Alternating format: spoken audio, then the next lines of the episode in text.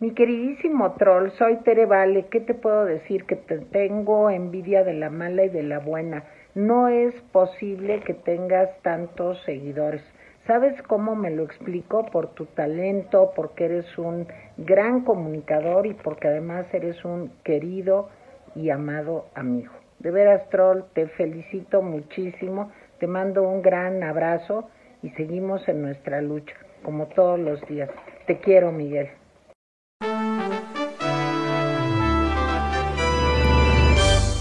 O Radio. ¿Cómo están amigos? Excelente martes, ya está avanzando. Ay, el mes, ya estamos a la mitad, ya huele a quincena, ya se gastaron su aguinaldo, ¿hubo aguinaldo? ¿Les dieron aguinaldo? A mí no me han dado, a mí nunca. Yo tengo como, no sé, yo creo que más de 20 años que yo no recibo aguinaldo, más creo.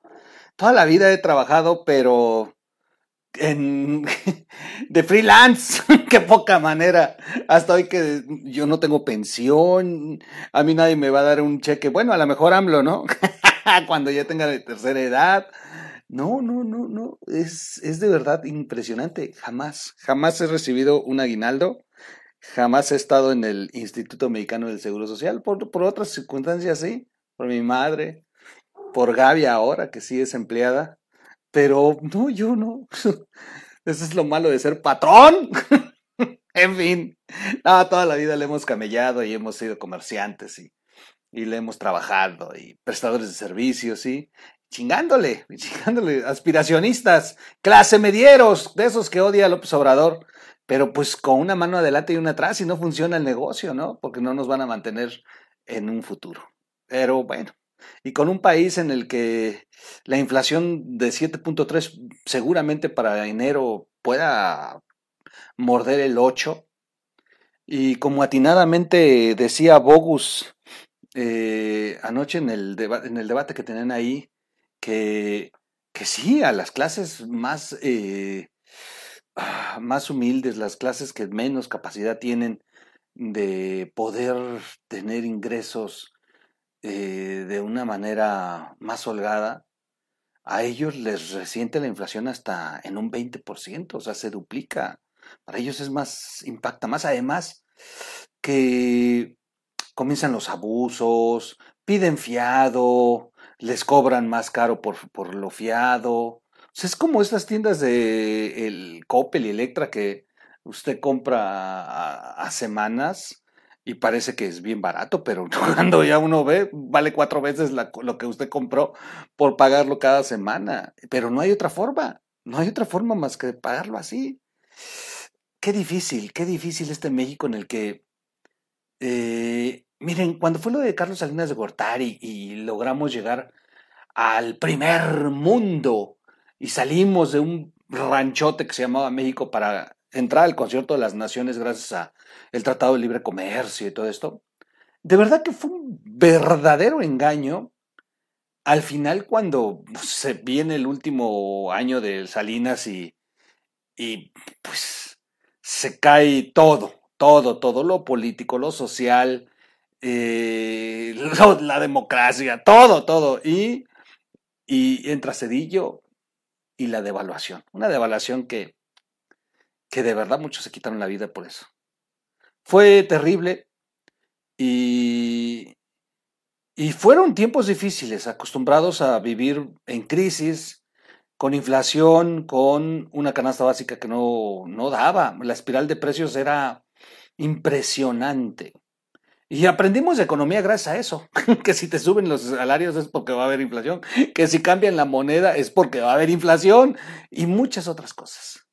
Pero luego el país comenzó un desarrollo, un desarrollo eh, más sostenido, más sólido. Eh, tuvieron que rescatar a México. Eh, nos endeudaron con el FOBAPROA. Por cierto, no se pierdan la columna de Luis Berman. Le mete una madriz a la diputada Armendaris, porque ahora resulta que yo no, tenía el dato, fíjense qué bueno, voy a hacer un video de eso, pero no se pierdan la columna de Berman la diputada Armendáriz es la responsable de haber diseñado el fuego a proa. Está muy, muy interesante. No, no se la pierdan. Es una de sus mejores columnas. Cierra el año Berman con una columna brutal, brutal. No, no, no. De verdad hay que verla y compartirla. Está buena, muy, muy buena. Mi respeto, Luis Berman, es una de las mejores columnas que te, que te he visto, sinceramente, que te, que te he leído, que te he escuchado. Y, y bueno, pues el tema es que pasamos ese bache y el eh, neoliberalismo, como le llaman ahora hasta los propios del PRI con un fuchi, con un fuchicaca, nos logró colocar en una posibilidad de que este país pudiera tener una estabilidad económica y jugar ya de verdad a ser una nación con potencial. Logramos conseguir estar en el lugar número 17 a nivel mundial en, en, ser uno de los países más atractivos, estar en las primeras 20 economías del mundo, tener un desarrollo sostenido, inversión como nunca, competirle a gigantes del mundo en temas de inversión. Eh, eh, ahí va, ahí va. Y dejamos de tener inflación. En 20 años, 23 años exactamente, no hemos tenido una inflación, no habíamos tenido una inflación como la que sufrimos hoy. El dólar desatado como nunca. Una pérdida de empleos brutal. El incremento de más de 4 millones de, pobres. 15 millones de, mexicanos sin un sistema de salud que los pueda ayudar. No, no, no, no, bueno. una, una, una condición muy difícil. No se endeuden, traten de ahorrar. Difícil ahorrar porque se te está yendo todo.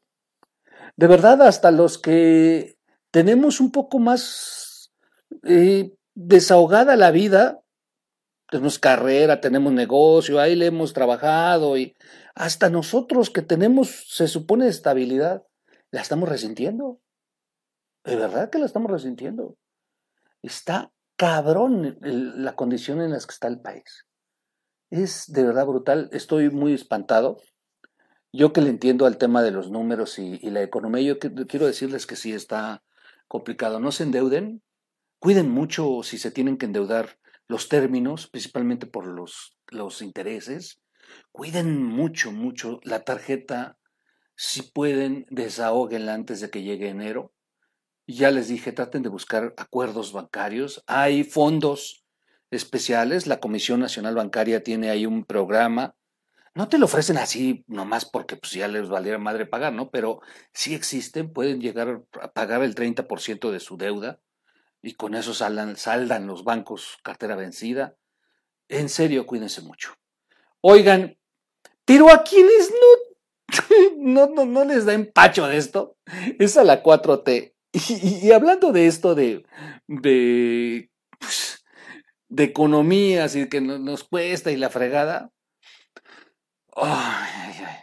Pues súmenla a esto los impuestos. Los impuestos que nos han impuesto. A ver, desde antes de que entrara López Obrador, este punto es importante, desde antes de que entrara López Obrador, la bancada de Morena que ya había ganado, recuerden que la bancada entró en septiembre del 2018. Ellos ganan en julio. Para septiembre del 2018 entra Morena. Para diciembre entra López Obrador. Bueno, cuando entra la bancada, les tocó revisar el presupuesto de la federación para el 2019. Esta bancada de Morena, que era mayoría, aprobó impuestos nuevos.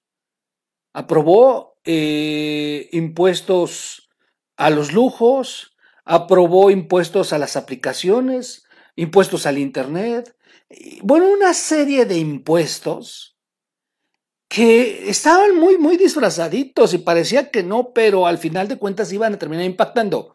A ver, si le aumentaban a Netflix, ¿qué pasó? ¿Qué nos hizo Netflix? No subió el Netflix. en automático. Ese es en automático. O sea, provocaron cosas como cuando aumentan el salario para que termine impactando en el costo para todos. A ver, Aumentan el salario mínimo.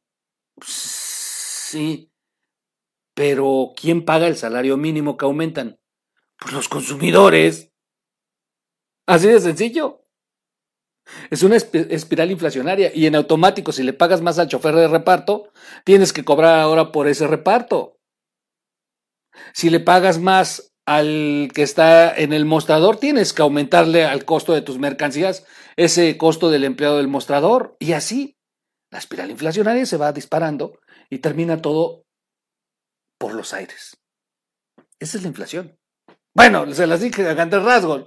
Mi maestro de economía ya me hubiera metido un borradorazo, ¿no? Por darles una explicación tan, así, pero, pero bueno, en, grandes rasgos esa es la, la, la, inflación, así, así, así se va disparando.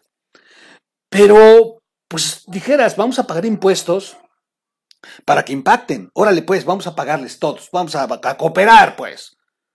Pero vamos a tener de verdad un sistema de, salud como Dinamarca. Vamos a tener las calles sin baches. Vamos a tener más policías cuidándonos, no de policía migrante. Vamos a tener de verdad eh, una reciprocidad de los impuestos que estemos pagando. No, los señores, por ejemplo, no le quitaron nunca el impuesto a las gasolinas. La gasolina, de verdad, si le quitáramos todos los impuestos que tiene, nos costaría cuatro pesos el litro. Esa es la verdad. No, no nos cuesta eso, nos cuesta 20, 22, 23, 50, 24 pesos. Y, pues gracias a todas las cargas tributarias que le han metido.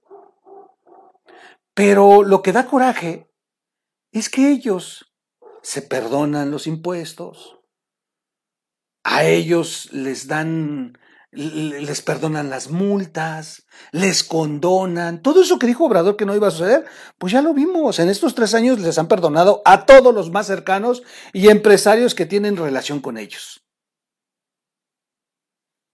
Pero queda más coraje cuando te enteras, cuando te enteras que el responsable de que nos, nos vigilen de que nadie evada impuestos, el que está sobre de nosotros imponiéndonos multas, el que nos trae amenazados de que nos van a embargar si nosotros, inclusive meternos a la cárcel, porque con las nuevas leyes ahora el que no pagues impuestos te mandaría a la cárcel y casi, casi como delincuencia organizada. Esto es una de las cosas que se volvieron terribles en esta 4T. El terrorismo fiscal ha estado de una manera brutal, con la modificación de todo lo que han hecho. Ahora nada más por el hecho de que diga Hacienda, a ver, este tipo eh, no, no pagó el trimestre de tal periodo en automático, papá. O sea, ya te pueden andar dando una verdadera madriza pública, desprestigio, multas, cárcel, todo, todo lo que puedan eh, hacer y deshacer para obligar a esta sociedad a pagar impuestos. Hay un responsable, el jefe de la Unidad de Inteligencia Financiera en México, el procurador fiscal. Este sujeto, este sujeto es el que se encarga de eso, de que nosotros no, como sociedad, no evadamos impuestos. Y él es el que nos está, miren, vigilando. Él es el que tiene todos los mecanismos para llegarse la información de quién está de quién está gastando más de lo que gana o quién no está reportando sus impuestos de todo este gasto que tuvo. Ah, se compró una buena televisión en Liverpool. Ah, y no reporta sus impuestos. A ver, cáiganle, papá. Este individuo de verdad se ha convertido en el coco. En el coco de todos los que gastamos. Pero ¿saben cuál es el problema? Bueno, se llama Carlos Romero Aranda y el problema es que él es el primero que está evadiendo impuestos. Este es el grave problema. El fiscal, el procurador fiscal está siendo investigado por la Unidad de Inteligencia Financiera por evadir impuestos. Válgame. Uno, no, no, no. Es una chulada esta 4T, una chulada. La revista Proceso les verdaderamente les metió un verdadero madrazo en la trompa, un chanclazo en la trompa, como dice mi mamá. La unidad de inteligencia financiera investigó, aquí comienza la nota minuto, dijeran minuto 14, ah cabrón, mucho rollo. La unidad de inteligencia financiera investigó a Carlos Romero Aranda, titular de la Procuraduría Fiscal de la Federación, dependencia encargada de combatir la evasión fiscal debido a sus vínculos con posibles operaciones de evasión de impuestos. Es el fiscal el que nos revisa y es el que está evadiendo. Lo anterior ocurrió tras una denuncia por extorsión contra colaboradores de Romero y abogados relacionados con él, entre entre ellos el senador Ricardo Monreal y el secretario de Hacienda Rogelio Ramírez de la O, informó proceso. ¡Wow! Este último lo solicitó luego de que el procurador fiscal firmara indebidamente denuncias por lavado de dinero ante la Fiscalía General de la República contra 31 investigadores del Consejo Nacional de Ciencia y Tecnología, el CONACID, y contra el empresario Víctor Manuel Álvarez Puga y su esposa Inés Gómez Mon. Ande, papá. Las investigaciones están desde febrero. Desde febrero la Unidad de Inteligencia Financiera comenzó a investigar a Carlos Romero por posible evasión de impuestos, mientras que en el transcurso del año Ramírez de la Hoy Monreal pidieron por separado a Santiago Nieto los hallazgos de la dependencia. Ramírez de la O pidió la información a la Unidad de Inteligencia Financiera después de saber que a espaldas de la Secretaría de Hacienda y Crédito Público y fuera de sus atribuciones, Romero Aranda había firmado por lo menos dos denuncias por lavado de dinero ante la Fiscalía General de la República. Este desmadre con Gers, o sea, todo, todo, todo induce a que este sujeto trabajaba de la mano con Gers Manero. Y recordemos que todavía hasta el día de hoy personal de Santiago Nieto está operando en la unidad de inteligencia financiera. Por su parte, Monreal, Monreal, que es aliado de Santiago Nieto, solicitó los datos por asunto vinculado con las denuncias contra empresarios de outsourcing como Raúl Beirut Sánchez. Datos de la investigación de la Unidad de Inteligencia Financiera obtenidos por la revista Proceso exhiben discrepancias entre la declaración patrimonial de Romero Aranda y los ingresos que reportó ante el Servicio de Administración Tributaria, lo que sugiere una evasión fiscal. Pero además es un delito como servidor público ser un deshonesto, mentiroso que oculte datos en sus declaraciones patrimoniales. Esto eh, le puede causar hasta una invalidación para el servicio público de 5 a 10 años. Y dependiendo los montos, en una de esas termina en prisión el señor, ¿eh? A ver, aguas.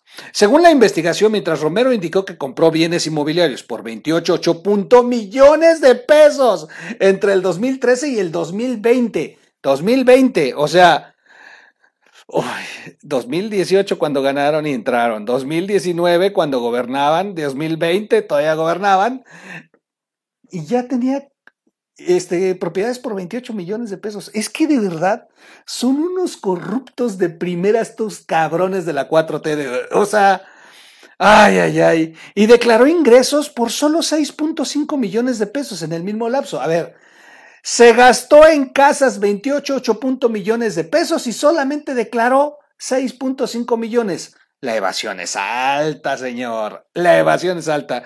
Asimismo, algunas empresas de las que es socio han deducido de sus impuestos montos superiores a sus ingresos durante los últimos siete años. Así, así de cerdo, así de cerda la nota y es un escándalo. Es un escándalo. Miren, Qué bueno que se están agarrando y despedazando Gers Manero y Santiago Nieto. Qué bueno. Qué bueno que los equipos se han dividido. Porque por lo menos eso nos ha ayudado a que comiencen a salir muchas cosas que estaban ocultas cuando todos estaban de hermanitos. Ahorita que se están jaloneando por la sucesión, por hacer equipos, por, por todo lo que viene, es el momento donde comienzan a echarse el lodo, a sacar todas las porquerías de las que ellos se saben. Y esta es una muy fuerte. ¿eh? El fiscal, el procurador fiscal, evadió impuestos. Casi 29 millones de pesos se gastó, incluyendo los dos años que ha, ha trabajado en el gobierno de López Obrador, gastando en casas. Y solamente reportó 6.5 millones de ganancia. ¿Dónde están los demás? ¿De dónde sacó tanto dinero? Es de verdad escandaloso. Vamos a seguir platicando de este sujeto. La investigación es muy larga. Vamos a seguir eh, metiéndonos más a fondo. Esta es la primera entrega y no se pierdan la revista Proceso que lo tiene en la portada. Por cierto, ahí está. Está muy buena todo el, reportaje y la investigación. Les va a gustar. Ese es un madrazote para la 4T. Y yo, miren, lo disfruto. Lo disfruto porque, porque sí, sí, tarde o temprano, ese pueblo que cree que las cosas están bien, tarde o temprano esa parte del pueblo se va a dar cuenta lo cabroncitos que están resultando. Soy su amigo Miguel Quintana el Troll. Cuídense mucho. Me voy a ir a pagar mis impuestos porque después de esta nota, uy, uy, uy, es más fácil que a mí me pongan una multa que el procurador fiscal. Eso está clarísimo, ¿verdad? Bueno, búsquenos como O Radio en las plataformas para los podcasts. Eh, eh, Amazon, Spotify, Google, eh, Apple, todas, todas, todas, todas. Denle like al video, suscríbase, suscríbase, suscríbase, coméntelo, compártalo, active la campanita. Es importante activar la campanita y y pues recuerda que con que nos vea es suficiente. No necesita donar en los videos del troll. En los videos del troll. Recuerda que para este canal se terminaron las cuentas donde usted deposita los donativos. Y muchos me dicen, oye, ¿por qué esta Pues porque antes lo hacíamos por moda, porque todos los youtubers lo piden y crees que es parte de. Y ahí vas tú también a seguir patrones. Pero pues luego uno analiza y dice, pues está cabrona la cosa, como para todo estarles pidiendo. Y además, pues me dan asco estos youtubers del presidente que todo el tiempo se la pasan hasta poniendo el número de cuentotas en sus pantallas, y ahí está el pueblo, inocente, metiéndoles lana. Miserables. ¡Órale! Quítenle los números de cuentas, hagan videos así como el troll, ahí está el reto, ahí está el reto para esos youtubers pro AMLO. Quítenle, quítenle también las cuentas, los números donde les depositan. Vamos a hacer videos con lo que nos pagan a más YouTube. ¿Qué les parece? Cuídense mucho. Los veo en un siguiente video. ¡Vámonos!